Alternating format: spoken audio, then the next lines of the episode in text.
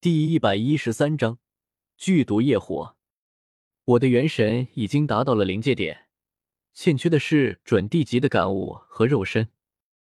感悟难得，需要今河进一步挖掘人体奥秘。最简单的一点就是肉身了。周通眸光一转，直接盯住了不远处一个矮山。这是神域的圣山，也是千万年来神域积累信仰之力的地方。如果彻底将这里的信仰之力完全揭开，恐怕不亚于须弥山。既然无法快速成道，那我就业火断金身，烧出一个准地身出来。周通想到了释迦牟尼经中的秘法，传闻释迦牟尼成道的时候，接引所有信徒的业力，化作业火，硬生生的烧出了一个准地身。周通此刻也准备效仿此法。以业火锤炼出一个无敌的准地身。之前融合神形的时候，业火也只是一个助力而已，是融合神形的催化剂之一，算不得正统的业火断金身。但这一次，周通已经准备以正统的业火断金身之法熬炼出一个准地之体。他降临在了这座矮山之上，催动神域的秘法，顿时整片神域都在颤抖。同一时间，这座矮小但是却气势磅礴的古山爆发出炽盛的光芒，将周通淹没，让他通体璀璨，像是一位至神降临世间。以神域之法催动信仰之力，此信仰之力却不会伤人，而是会化作一道助力。周通感受到信仰之力加深，却并没有料想中的业火出现。盖因周通使用的神域最正统的信仰之力之法。所以这些力量会为他所用，但为我所用，并不代表着使用者不会自杀。周通深吸了口气，稍微适应了一下使用信仰之力的感觉，随即手中法诀微微一转，顿时铺天盖地、浩瀚如汪洋一样的念力在矮山上隆隆而动。这个景象骇人，神圣而浩大，整个世界都好似将倾覆。以秘法催动信仰之力，攻击我自身。周通心中默默的说道：“神域的信仰之力虽然庞大，但是有毒，不像阿弥陀佛大帝那般无可催动。这种信仰之力是业火的最佳燃料。”轰隆！这一瞬间，整个神域都好似被都压得沉坠了。那是一片金色的海洋，璀璨如太阳。漫天的念力丝丝缕缕纠缠在一起，化成了生命的海洋。我，周彤嘴角流血，神域无数年积累的信仰之力压在他身上，简直就是一种天威，好似一整片世界全部压落在了他的身上，将他的骨头与血肉都要震断了。神域这么多年的信仰之力果然可怕，我还没有引动全部的信仰之力。光是眼下这股力量，就足以匹敌一般的准地了。周通有些震撼，在这股可怕的信仰之力压迫之下，他浑身裂开，几乎要承受不住了。但修行之路，岂能不冒一点风险？业火燃烧，周通没有丝毫犹豫，直接引动信仰之力化作业火。轰隆！漫天的信仰之力化作极致可怕的金光。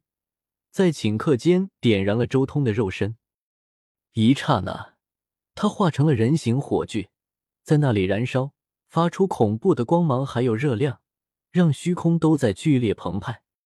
修炼到如今这般境界，尤其是多年来精修不灭经，使得即便是时空乱流、虚空裂斩都难以奈何周通的肉身。但此刻，这神域无数年来所收集的信仰之力转化的业火，却是最为可怕的东西。周通浑身血液沸腾，通体绽放出无量宝光，默默运转不灭经，强忍着业火焚身之痛，借力对抗着极端可怕的业火。而在运转不灭经的同时，他的轮海、道宫、四级、化龙这几个秘境也在全部轰鸣。在他全身上下发出隆隆倒音，但这一切几乎都是徒劳的。面对着几乎堪比准地全身神力的业火，周通的抵抗显得那么徒劳。到了最后，周通更是忍不住长嚎，身体被业火点燃，焚烧到最后时，有部分血肉都干枯了，甚至化成焦炭，更有无数的骨骼都露出来了，被烧的出现金属光泽，而后又发黑。这是何等可怕的事情！这种业火很奇特，并非大道之火，也无法熄灭。它来源于天地众生，乃是众生之念。这不是一般的火，而是带着审判，带着这方天地众生的残酷镇压。与此火对抗，即与这方世界的众生对抗。神域业火带着极致可怕的罪孽和因果，比我之前以业火熔炼唯一神形还要可怕的多。而且此火杂质太多，甚至还带着所有人的情感之力，正好也可以试验一下我所掌握的那一道六域红尘炼心之法，正好也能试着激活仙类绿金奥义。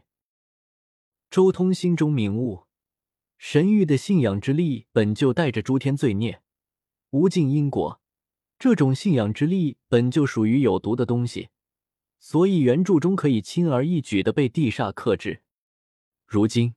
化作业火之后，威力比其他业火更甚。业火断金身实在是太过艰难，太危险了。即便是加牟尼当年也是九死一生才度过这种断体之法。周通更是强行引动业火，结果立时遭受了这样的苦难，要被焚为尘埃。烈火冲霄，周通此刻慢慢平息了运转着的不灭经和自己的经。没有继续运转什么经和秘术抵抗，而是以自身的肉身、元神、信念、心灵在硬抗，最多也就是运转法力，汲取生命精气用以恢复。红尘业火本就是一次最为可怕的锤炼，也是最好的洗礼。坚持下来的话，有巨大的好处。世间诸罪加深，会在一起变成业火。周通此举就等于在与这边的众生对抗，无尽意志加深，这就成为了他的业火。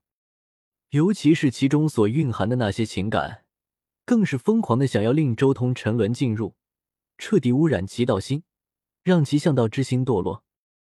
在这对抗之中，周通更是体悟到了人生、信念、感情，那是无数众生的信念、人生、情感，这些都是业火的一部分。一此火断体，更是在断元神、断信念。